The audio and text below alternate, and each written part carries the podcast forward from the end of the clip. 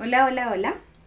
Bienvenidos una vez más a este podcast, un podcast sin nombre. Hoy nos encontramos nuevamente Melissa, Mario y quien les habla Diana. El tema de hoy lo trae Melissa. ¿Cuál es el tema, Meli? Listo. Entonces la pregunta que yo quiero hacerles es si ustedes están de acuerdo o qué piensan, si se debe regular el, eh, como una eh, profesión la prostitución o si se debe prohibir y tratar de eliminar definitivamente. Bueno, ese sí me parece un tema muy interesante. Eh, creo que es bastante complejo porque no solamente creo que va de la mano con el tema de la prostitución, sino con cualquier otro tipo de actividad eh, en torno al tema sexual, porque últimamente se ha visto como este debate, sobre todo por la gran cantidad de personas que están trabajando en este tema de modelaje webcam, que se volvió una alternativa tremendamente rentable para las personas, sobre todo en época de pandemia donde todo el mundo estaba encerrado y no podía hacer más que trabajar en el computador. Sin embargo, muchos modelos webcam que trabajan y tienen ganancias bastante elevadas, em, tienen como un vacío legal allí donde no está como constituida su profesión y no pueden tener como un contrato ni algo así como muy claro. Entonces, em, eso repercute en que no tengan un, pues, cobertura social, EPS, pensión, etcétera, cosas que tienen otras profesiones. Sin embargo, también cabe aclarar que en torno a todo esto que tiene que ver con los trabajos relacionados con em, el sexo, también hay mucha influencia de eh, redes de trata de blancas, de em, sí, trata de personas en general, esclavitud, etc.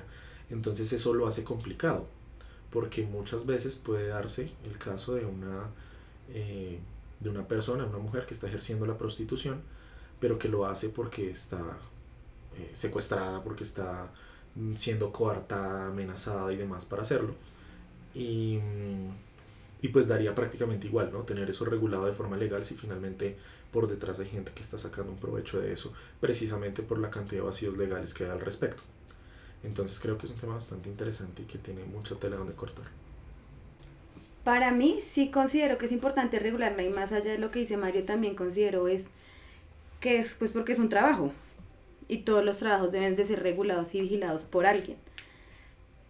Y al haber tantos vacíos empieza, empieza a haber abusos por parte de las personas que, digamos que lo lideran, ni siquiera son las personas que trabajan, sino que lo lideran, es donde empiezan a abusar de los trabajadores, digamos en este caso, y se empiezan a, a ver vacíos cuan, tanto al trato y como digamos las edades, que es como lo más preocupante de, de la del inicio de estas labores se ven que hay muchas menores de edad trabajando en esto y a veces por su voluntad o en su contra de su voluntad y por ende hay mucho mucho descuido por parte tanto del gobierno como de las personas que acceden a este servicio. Y creo, aunque no tengo conocimiento de causa, de que en los países que ya se ha legalizado este, este ejercicio, eh, eh, los resultados han sido buenos, porque se vuelven seres que empiezan a aportar a la sociedad económicamente, entonces empieza a tener en cuenta todos sus ingresos dentro de una economía nacional y empiezan a generar espacios de economía que al final eso le conviene a un país. Pero ustedes creen que el ejercicio de la prostitución eh, sí se puede llegar en algún momento a hacer de forma autónoma o siempre va a haber una coerción detrás? Esa pregunta creo que es mucho más... ¿A qué te refieres con coerción? pues como algo o alguien que te está obligando a hacerlo? Yo creo que esa es la pregunta más compleja de responder, porque habrá personas que digan yo estoy en mi ejercicio de libertad y de autonomía para hacerlo y quiero hacerlo con todas las garantías y por eso pues muchas personas luchan por tener esos derechos. Pero asimismo hay personas que en efecto se están viendo coartadas e incluso hay muchos colectivos feministas que buscan acabar con la prostitución porque más allá de eh, reafirmar como el empoderamiento femenino y de eh, como buscar eh, que estos sean formas de expresar su sexualidad, lo que se convierten son en formas de instrumentalizar a la mujer y de cosificarla y de ponerla a disposición del hombre. Entonces creo que es una vaina bien compleja, la verdad no tendría una respuesta para eso, pero creo que es importante dar el debate, porque hasta qué punto la mujer que actúa con autonomía, entre comillas, y decide de forma individual hacerlo, no está siendo coartada por la misma sociedad que le dice que esa es una opción de hacerlo, de poner su cuerpo a disposición de otros hombres para que lo aprovechen. Pues es que yo pienso que hay de todo y para todo. Yo considero que hay personas coartadas como no las hay. Yo considero que si de pronto, pues obviamente debe haber una persona que lo está haciendo con total decisión y voluntad. Y, y al regularla lo que se hace es brindarle garantías tanto a ella como, bueno, o a él, de que lo esté ejerciendo lo más saludablemente posible, como a los que lo están haciendo de manera coartada. Y pues siento que en el momento en que se regula, estas personas que están siendo, entre comillas, obligadas o coartadas de alguna manera, salen a relucir más y se empiezan a generar escenarios donde, donde definitivamente se les puede garantizar sus derechos como seres individuales. El asunto, y digamos ya yéndose por el lado que se va Mario, es que siempre va a ser un tema muy tabú, ¿no? Siempre siento que siempre va a ser un problema social porque, porque pues vender sexo eh, no, no está concebido dentro de lo normal, aunque pues realmente no me parece que sea, es, es un recurso y pues se, se, se le da un uso y ya. Solamente pues que si está la opción y está el consumidor, ¿por qué no aprovechar ese mercado? Sí, de hecho uno de los, digamos, uno de los grandes debates entre feministas es eso, porque hay, digamos, una corriente muy, muy, muy importante que dice como no, no, el, la prostitución no debería existir porque la prostitución es, eh, eh, está basada en el mismo sistema que le está diciendo a la mujer que no tiene otras opciones, que la única opción es vender su cuerpo, que la instrumentaliza, que le dice que... Mm, eh, eh, que el mismo sistema pues no permite que ella tenga, o sea, le hace creer que ella está decidiendo hacerlo cuando eh, no lo hace y no le da la suficiente información para entender que podría tomar una decisión y que podría no estar ahí.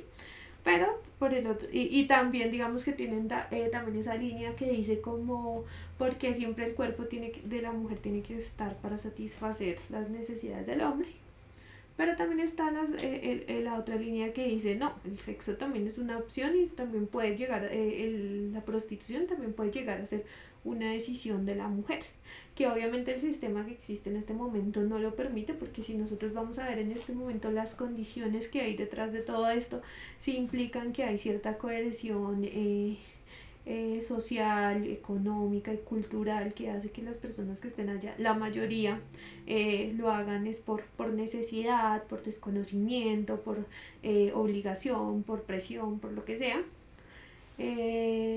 pero digamos que también está, está digamos esa discusión sobre el, lo malo es el sistema que no permite que, que, que las mujeres puedan tomar esa decisión libre o lo malo es la decisión, como tal la decisión de, de, de vender su cuerpo está mal.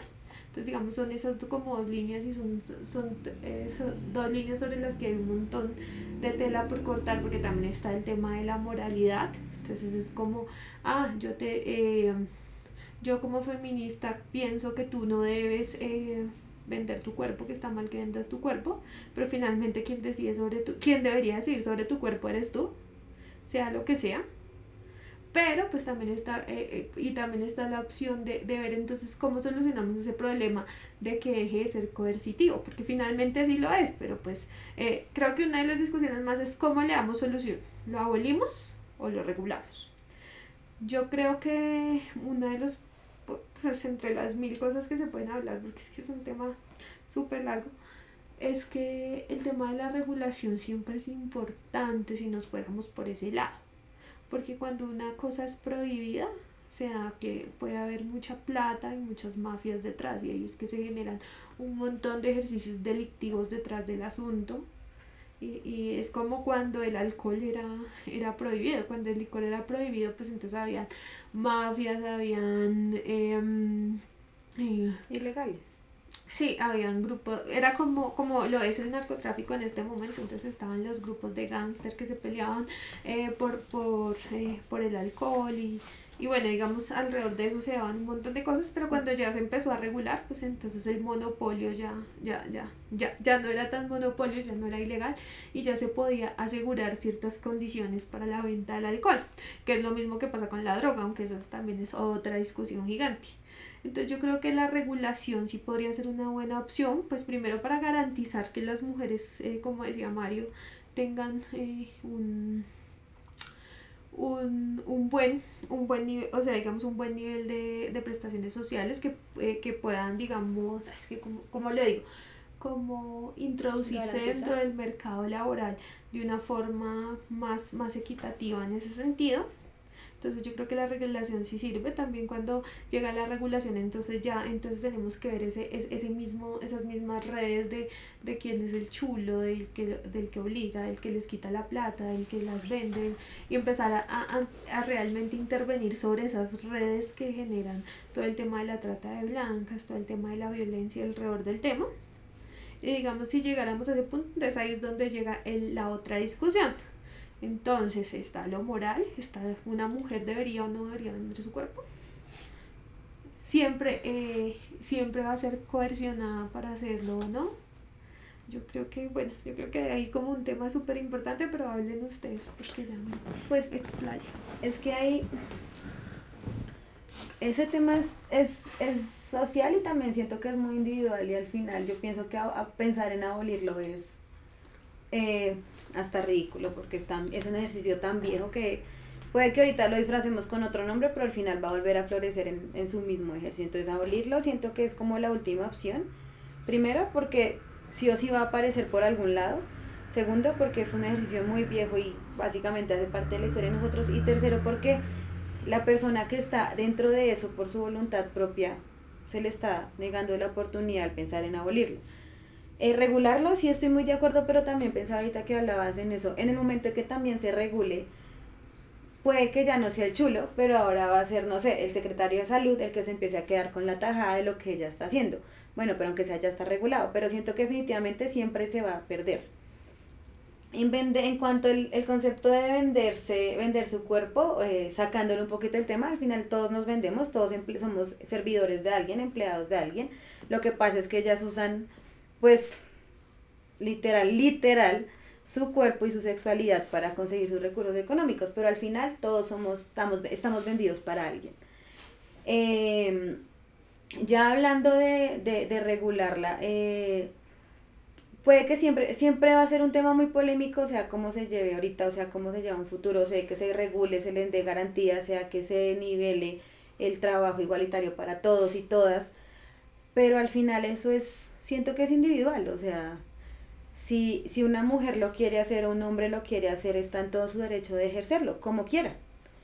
Puede que ahorita, por lo que hablamos de que no está regulado, es, hay muchas dificultades y muchas cosas que hacen que el, el, el ambiente se pinte mucho más negro de lo que es, pero, o mucho más terrible de lo que es, pero, pero al final la persona que lo haga por voluntad propia lo va a volver a hacer lo va a encontrar la manera de hacerlo porque lo disfruta, le gusta y piensa que es su mejor manera de sacar sus recursos de ahí. Sea económico, sea satisfactorio, sea de aceptación social, o sea de lo que sea, siempre va a encontrar la manera de, de volver a ejercerlo. Entonces, sea que le cambiemos el nombre, o sea que lo escondamos por unos años, eso siempre va a estar. Entonces siento que es más que todo como empezar a pensar en que eso hace parte del individuo, de, su, de sus decisiones solas de que si él lo quiere hacer, lo va a seguir haciendo, sea que usted le diga que no lo haga o que sí lo haga. Yo pienso que hay dos asuntos importantes allí. Y uno es lo que tú mencionas de que, o pues como prohibirla o algo así, tratar de abolirla, pues es absurdo, porque yo creo que ya se ha intentado históricamente mil veces y nunca se ha podido. Por lo mismo, como Diana dice, pues es una práctica tremendamente antigua. Eh, hay que también de alguna otra forma aceptarlo, pues es muy fácil, ¿no? Todos los seres humanos somos seres sexuales.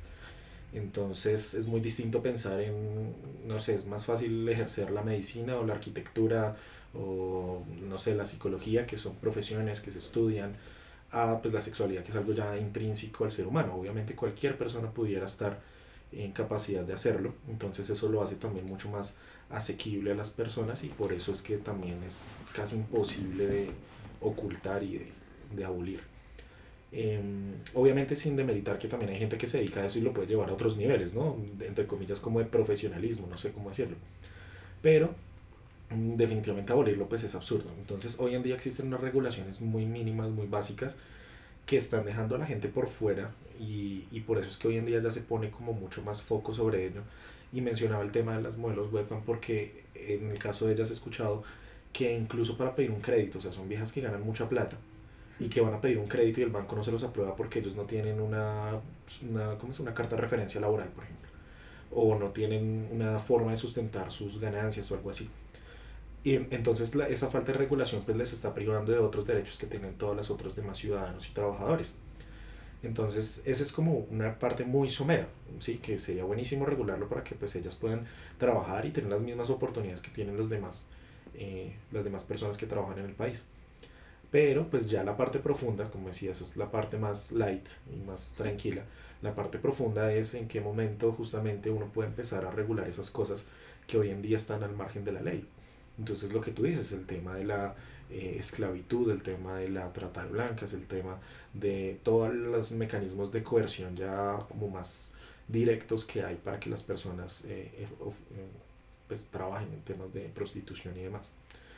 Entonces, en el momento en el que el gobierno de alguna otra forma pudiera regular eso y definirlo de una forma más legal, em, digamos que se vuelve también complicado, porque bien lo dice Diana, si no es en este momento la persona que tiene como su organización criminal, que dirige, en este caso, un grupo, un burdel o no sé, donde están las mujeres allí ejerciendo la prostitución, pues en este caso va a ser un ministerio o no sé, alguna em, agencia del, del gobierno y pues esa plática también se va a perder por ese lado. Se supone que de alguna otra forma se va a ver retribuida porque pues de, ya, ya no va a ser dinero lavado, ya no va a ser dinero que esté por allá eh, oculto, sino va a ser dinero que en teoría debería entrar a aportar a nuestro, a nuestro estado. Pero pues igual siento que eso pues a la larga tampoco es que vaya a aportar mucho. Ahora, estamos en Colombia, se supone que es uno de los países cuyo potencial a nivel eh, sexual es bastante relevante eh, incluso a nivel internacional sería imposible negar todo el tema del turismo sexual que se da aquí en el país. Eh, no sé, eh, por ahí en algún lugar no puedo dar como fe del, de la fuente, pero por ahí leía que la mayoría de las mujeres que hacen modelaje webcam son colombianas y rumanas, no sé, no vaina así.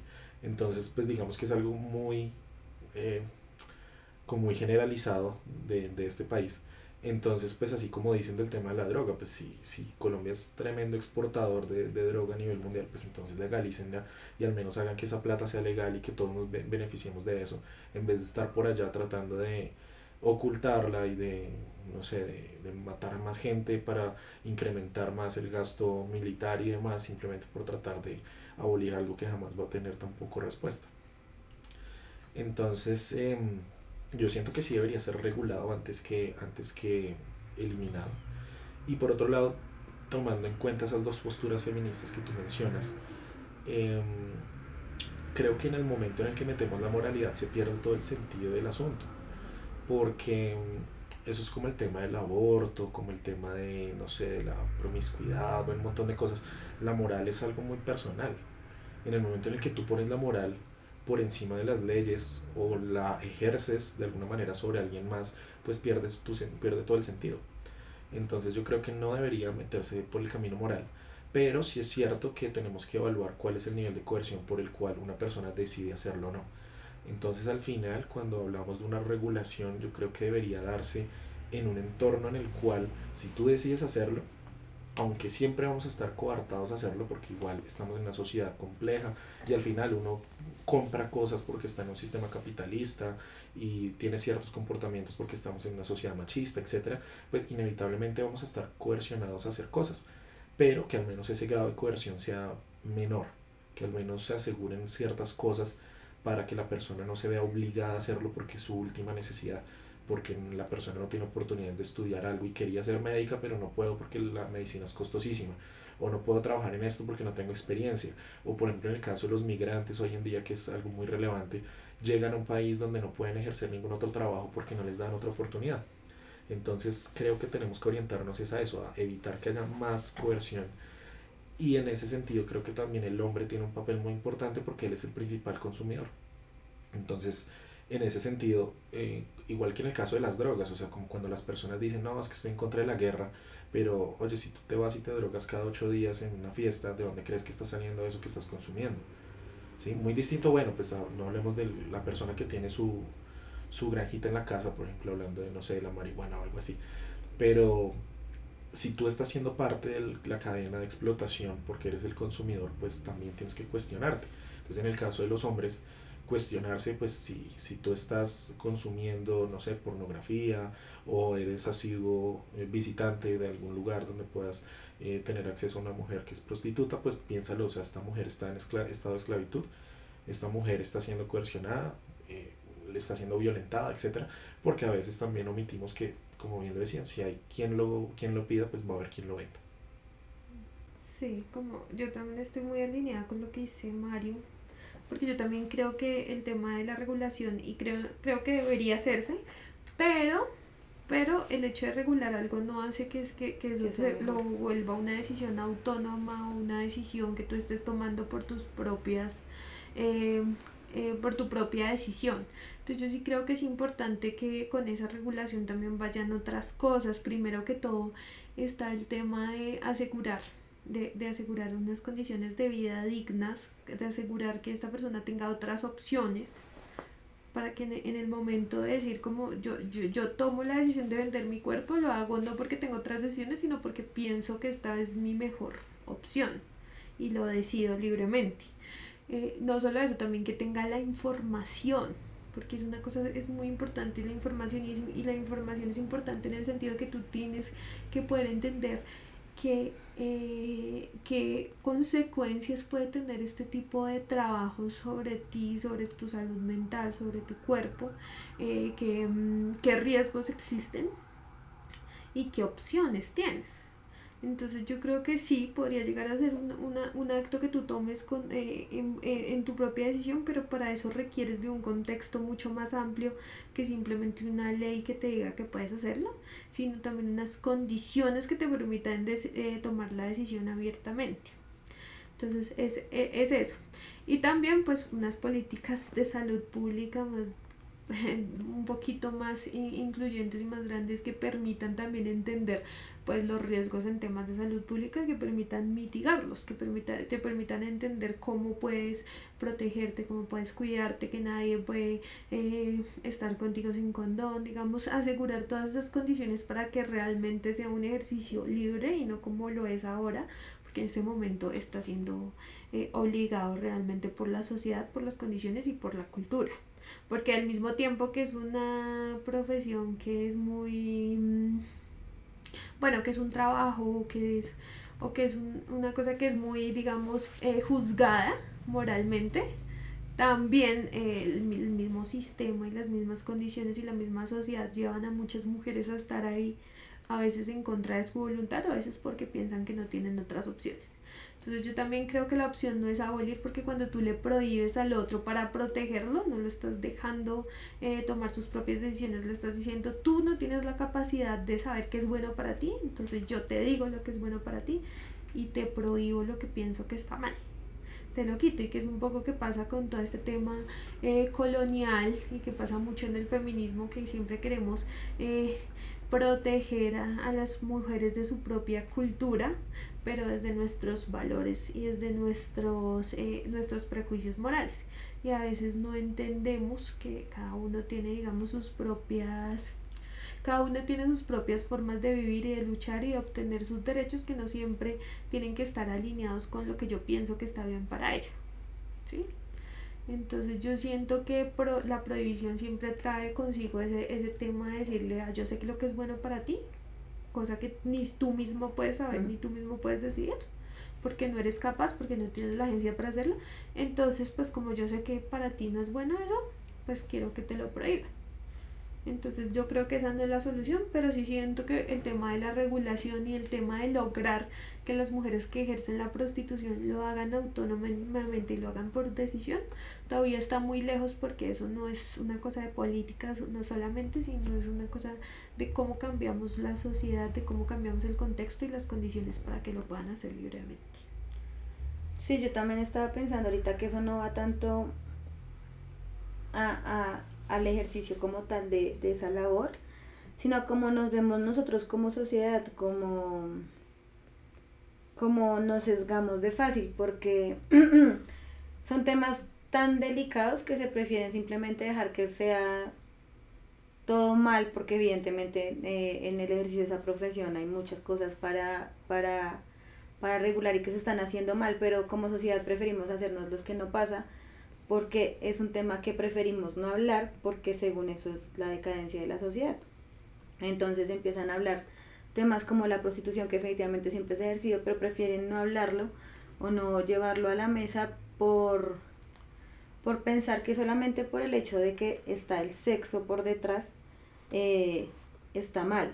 Y pues está en toda nuestra formación machista, eh, que, que hay cosas que simplemente se deben mantener prohibidas y escondidas antes de mejor hablarlas y mejorarlas. Y al final lo que pasa es eso, que hay mucha gente ejerciéndola, pero escondidas. Entonces al final sí se está tomando decisiones, pero lo que estamos dando la, les estamos dando es la espalda porque no les damos la oportunidad de hacer parte como trabajadores de nuestra sociedad, sino los tenemos allá escondidos en un mundo donde ellos trabajan, generan ingresos, les va bien, les va mal, pero, pero no son aceptados por lo que está correctamente socialmente hablado. Entonces se vuelve todo lo conveniente socialmente hablando para vernos bien, aun cuando siguen pasando cosas que no se sacan a la luz.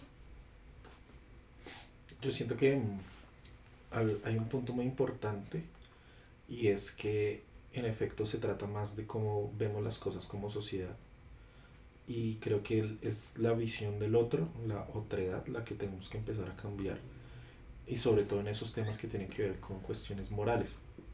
Para nosotros es muy fácil juzgar, por ejemplo, desde la ciudad, estando en nuestro trabajo, en nuestra casa, juzgar a una persona que, por ejemplo, está en el campo y la única opción que tiene es trabajar en un cultivo de, no sé, de coca. Entonces nosotros decimos, ah, pero qué mal estas personas, esta familia que se dedica a sembrar coca. Pero resulta que son personas que tal vez no tuvieron otra oportunidad, ¿no? Más allá también de romantizar las situaciones, etc.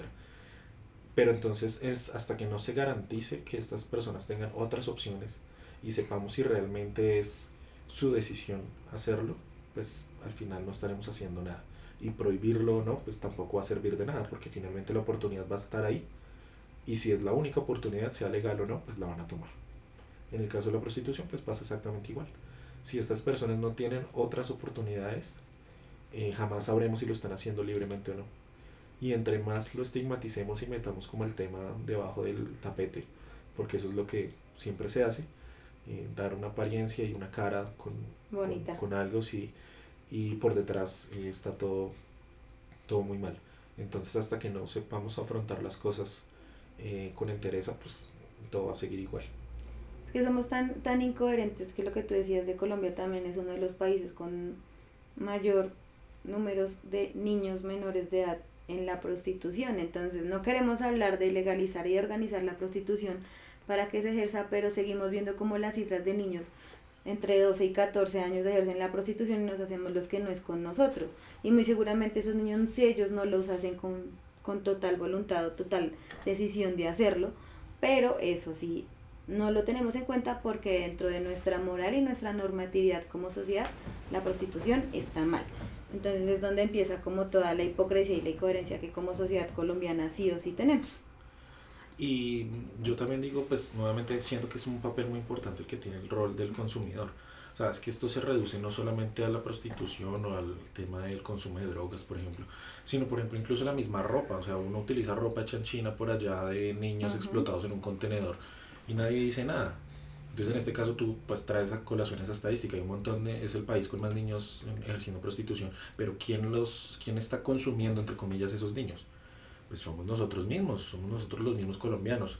Entonces es una doble moral porque entonces tenaz, terrible esta situación de ellos, pero el fin de semana los tipos van y buscan a la, a la más chiquita de, de, allá del lugar a donde van. Entonces pues eso no tiene ningún sentido. Entonces hasta que no haya una coherencia como sociedad respecto al tema, pues vamos a seguir juzgando y al final no vamos a conseguir nada porque somos nosotros mismos los culpables de la situación.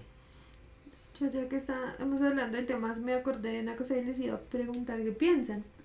¿Qué piensan? Está un poco relacionada con el tema. ¿Qué piensan de, de todo lo que pasó con esta chica que salió con el novio? Lo que pasó con la paisa que salió En Cartagena, que salió desnuda y amarrada. Yo no sé cómo la tenía amarrada y empezaban a Yo necesito un poquito más de contexto porque yo solamente vi la historia y la dejé pasar de largo, pero creo que se hizo por algo publicitario, pero en realidad no sé bien cómo es el contexto de qué fue lo que pasó.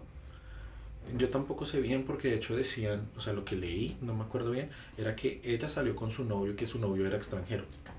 Entonces, pues ella salió así, como, sí, como dices tú, amarrada y la vieja estaba casi ¿Estaba desnuda. encuerada o estaba.? No, estabas de cuenta como en un bikini, por decirlo así. Ok. Em, pero creo que fue en Medellín.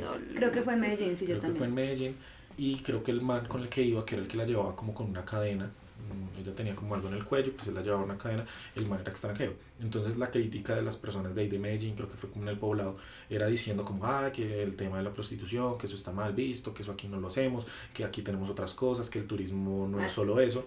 Entonces, eh, nuevamente va lo mismo, o sea, como la doble moral. Entonces, claro, eso no lo aceptamos, pero todo eso está implícito en nuestra propia cultura. El tema de la narcocultura, los videos de reggaetón, las letras misóginas. Entonces, eso sí lo celebran, eso sí lo hacen, pero cuando llega una persona y lo hace de forma tan, tan explícita, entonces no. Entonces, ¿hasta qué punto está bien que lo muestren? O hasta qué punto es- esas cosas tienen que quedar por allá debajo del tapete, pero que se sigan haciendo y que nadie diga nada porque está mal.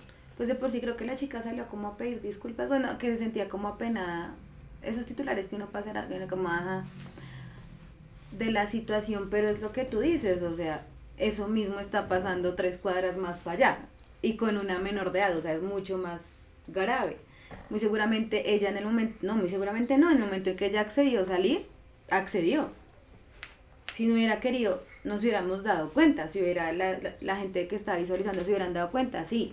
No estoy muy de acuerdo en que sea, sea una manera muy correcta pues de andar por ahí o de eh, darle gusto a su sexualidad o de llamar la atención, no estoy muy de acuerdo pues porque tenemos que aprender a vivir en sociedad. Pero eso definitivamente está pasando solamente que es la hipocresía en la que vivimos. Ay, está muy mal porque lo hizo un extranjero. Güey, dos municipios más para allá lo está haciendo un extranjero con un menor de edad y muy seguramente tú sabes, pero no has salido a decir nada. Solamente que como es el boom, está en las redes sociales, es un extranjero y una adulta, tal vez muy guapa ella o tal vez muy o muy fea la imagen o la escena, ahí sí es grave. Entonces es como todo, yo siento que somos tan hipócritas y, y so- nos queda la facilidad de señalar todo cuando las cosas son más graves de lo que nosotros vemos y de cómo nos alertamos de todo lo que está pasando. Sí, yo creo que también hay una cosa importante que es como ese límite entre lo que es el consentimiento y lo que es la moralidad. Porque finalmente esto era un acto consentido, era una persona que estaba ahí por sus propias decisiones, que quería estar ahí. Entonces nos parece terrible, terrible, terrible y decimos no, está mal. Pero realmente, ¿qué es lo que está mal? ¿Qué sería lo que estaría mal? Que ella, que, que, que ella esté ahí porque quiere. Si ella estuviera ahí sin, sin quererlo, pues uno dice como, uy, sí, está mal. Y no, sí, terrible, pues rasguémonos las vestiduras. Pero sabemos que la persona está en un acto en el que quiere estar, en el que decide estar, la razón por la que sea, y hacemos tremendo show, tremenda cosa, y pero pues sí, siempre estamos dándole la espalda a todas las, dem- las demás cosas que pasan. Y es un poco, a mí me parece que también tiene que ver un poco con el tema del reggaetón. El reggaetón tiene unas letras hartísimas, o sea, para mí personalmente. Pero muchas veces a veces no sabemos diferenciar entre, entre, entre qué es lo que no nos mol- qué es lo que nos molesta realmente del reggaetón. Porque mucho del reggaetón, sí, tiene unas letras así súper sexuales, súper, eh, puede ser burdas, pero casi siempre se basa en relaciones sexuales consentidas. En que una persona está haciendo esto porque quiere, sí, está haciendo la porquería, está haciendo algún juego macabro, está prestándole el culo al otro, pero lo hace porque quiere. No se habla de la violación, no se habla de que la están obligando, que la están eh, eh, eh, presionando para que lo esté haciendo. Pero igual el reggaetón no nos gusta porque suena feo. Pero digamos si fuera, no sé, un, un rock, Que Un los rock. hay. que los hay, donde yo te digo, no, es que te voy a violar esta noche y, y Ay, así sí, tú no. no. lo quieres. Ahí sí nadie dice nada. Pero ahí no decimos nada porque igual, pues eh, eh, suena bonito, igual. Entonces, ¿hasta qué punto lo que nosotros pensamos sobre todos estos temas sexuales va dentro de nuestra moralidad realmente y dentro de nuestra capacidad de escandalizarnos por las cosas? Pero realmente no llevamos como esa, esa, ese, ese, ese debate a qué es lo que está mal en la sexualidad. ¿Está mal la sexualidad en sí? o está mal que la sexualidad se lleve sin consentimiento. O está, eh. Yo creo que es un poco de todo. Yo creo que mm, tiene mucho que ver eso del tema de la moralidad. Al final somos Solitos. somos personas muy eh, hipócritas y todo aquello que esté fuera de lo que nosotros consideramos que es el status quo, entonces pues nos molesta. Y esas cosas puede que pasen, pero si desde que no me dé cuenta están bien. Entonces en el momento en el que uno se da cuenta, ahí sí armo el escándalo y se arma el show. Y mm, digamos pensando un poco en este tema que pones, por ejemplo hablando del reggaetón, hace poco que hubo esta polémica del video de J Balvin, el de Perra, me parece bien interesante y venía hablando con una amiga que ella es, ella es eh, artista y hablaba un poco del tema de que eso lo escribió pues la chica que también ella de hecho había ejercido la, la prostitución tiempo atrás y decía que esa es una forma de liberarse y de que las mujeres se están empoderando del tema sexual y que a la gente le molesta que las mujeres lo hagan. Entonces creo que también tiene mucho, mucho sentido. O sea, yo creo que ese tema es mucho más extenso y nos da para otro podcast. Pero eh, creo que en el momento en que las cosas se salen de lo que nosotros consideramos que está en lo correcto, entonces ahí es cuando nos escandalizamos. Entonces siento que a modo de conclusión personal, eh, uno tiene que pensar un poquito más allá de lo que siento que es correcto para mí y lo que no, y hasta qué punto yo estoy vulnerando los derechos de otros. Creo que el ejercicio de cualquier profesión, de cualquier eh, trabajo, desde que yo no afecte a otras personas, a otros seres sintientes, ojalá, eh, yo debería ser libre de poder hacerlo. Y más allá de eso, que yo crea en una cosa o que crea en otra, eso ya es subjetivo. Y siempre y cuando de forma objetiva yo no le esté haciendo daño a nadie, podría permitir que se haga. Yo como conclusión, yo diría algo similar, es más que todo, eh, si yo como consumidor tengo, digamos, la capacidad de consumir porno lo que sea que yo consuma sexualmente y dentro de mis gustos está algo que tal vez socialmente no es aceptable porque me creo yo con el derecho de ir a mirar o señalar el ejercicio de otro. Entonces, y creo que en ese punto si todos nos ponemos a pensar ahí nos frenamos. Yo consumo cosas que socialmente están vistas mal, entonces yo porque voy a señalar al otro, como con qué derecho me creo. Y fue mucho lo que pasó con Pornhub cuando había, se estaba consumiendo mucho porno no autorizado, que no se sabía si estaba siendo consensuado y por eso o hubo una, un escándalo con la plataforma, pero la pregunta no era, eh, no solamente era, está siendo consensuado, sino hay demasiado consumo de ese porno.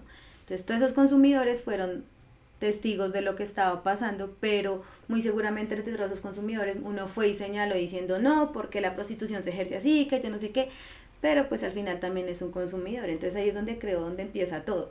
Si yo también tengo mis cosas, porque me creo con el derecho de ir a señalar lo que está haciendo y cómo está ejerciendo su sexualidad a otra persona, y siento que ahí jala más hacia el lado individual, se debe respetar, sí se debe regular, porque definitivamente pasan cosas muy malas detrás de ese negocio por el hecho de que no hay regulación. Sea que termine mejor o termine peor la regulación, hay que regularla. Eh, pero nosotros como sociedad no somos nadie para señalar lo que, lo que está ejerciendo otra persona, porque nosotros también en algún momento hicimos algo de lo que muy seguramente socialmente no hubiera sido bien visto. Sí, yo creo que también se trata de eso, de consentimiento y de una decisión libre. Bueno, una cosa es, eh, y aquí llegamos a la claridad, porque yo creo que esto aplica para los adultos. Ya cuando se habla de niños, pues ya sabemos que eso es, es, un tema totalmente distinto. Pero yo sí creo que, mm, que el tema se trata de eso, de, de tratar y de buscar las condiciones para que todas las, todo este tipo de, de, mm, de, actividades sexuales se hagan de una forma consensuada y a través de una decisión libre. Y eso es lo más difícil porque sabemos que, que la sociedad en este momento, la organización social, los, el contexto, la cultura, todo, la economía no permiten que sea una decisión libre, pero digamos que yo creo que ese sería el ideal, llevarlo hacia allá, llevar a que las cosas sean libres y consensuadas siempre. Gracias por llegar hasta aquí con nosotros. Esperamos les haya gustado este podcast. Recuerden que nos encuentran en Instagram, Twitter, YouTube y Facebook como un podcast sin nombre. El un es el número uno. Gracias.